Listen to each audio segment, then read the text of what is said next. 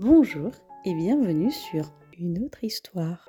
Aujourd'hui, je vous raconte l'histoire de la souris qui cherchait un mari, de Francine Vidal et de Martine Bourré, aux éditions Didier Jeunesse.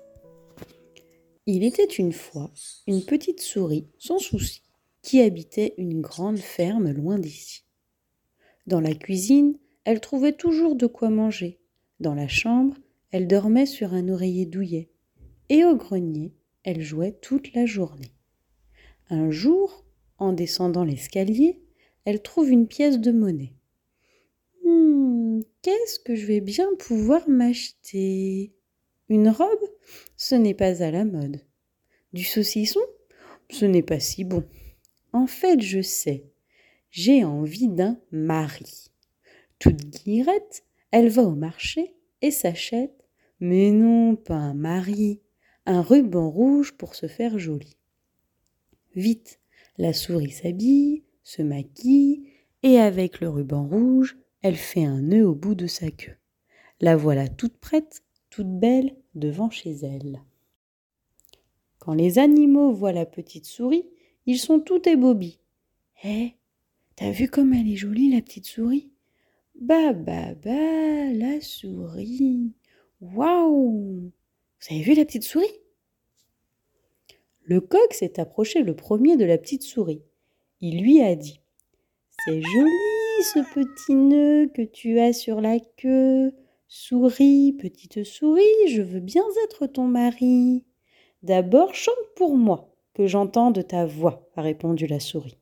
Cocorico Cocorico Ouh là là, tu fais trop de bruit, ça m'ennuie. Tant pis, a dit le coq, et il est reparti.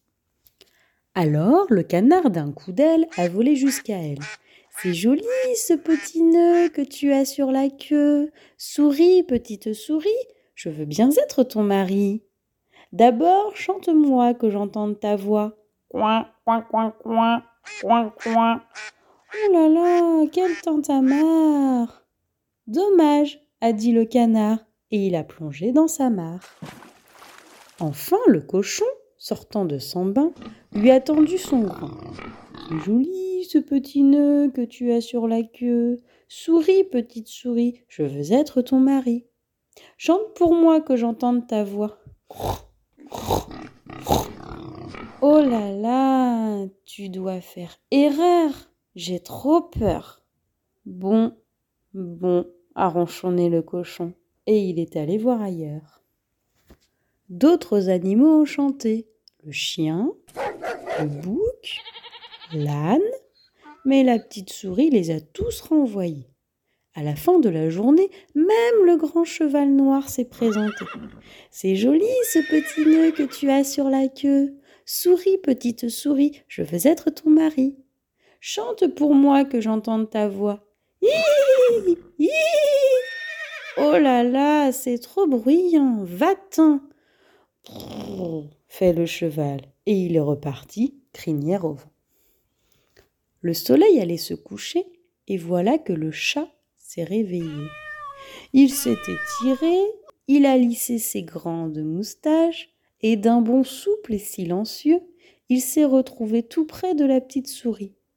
Il lui a dit droit dans les yeux C'est joli ce petit nœud que tu as sur la queue. Souris, petite souris, je veux être ton mari. Chante pour moi que j'entende ta voix. Miaou, miaou. Oh oui, ça c'est joli. La petite souris s'est frottée entre les pattes du chat. Miaou. Elle a grimpé sur le dos du chat. Miaou. Et au creux de son oreille, elle lui a dit Je te prends pour Marie. Le chat a emmené la souris chez lui, il l'a caressée avec sa patte de chat, il lui a fait des bisous, des bisous sur la joue, sur son nez, sur son ventre si grassouillé. Qu'il n'a pas résisté d'un coup de dent, il l'a mangé. Et c'est depuis ce jour, depuis cette histoire, que les chats mange les souris. À bientôt sur une autre histoire.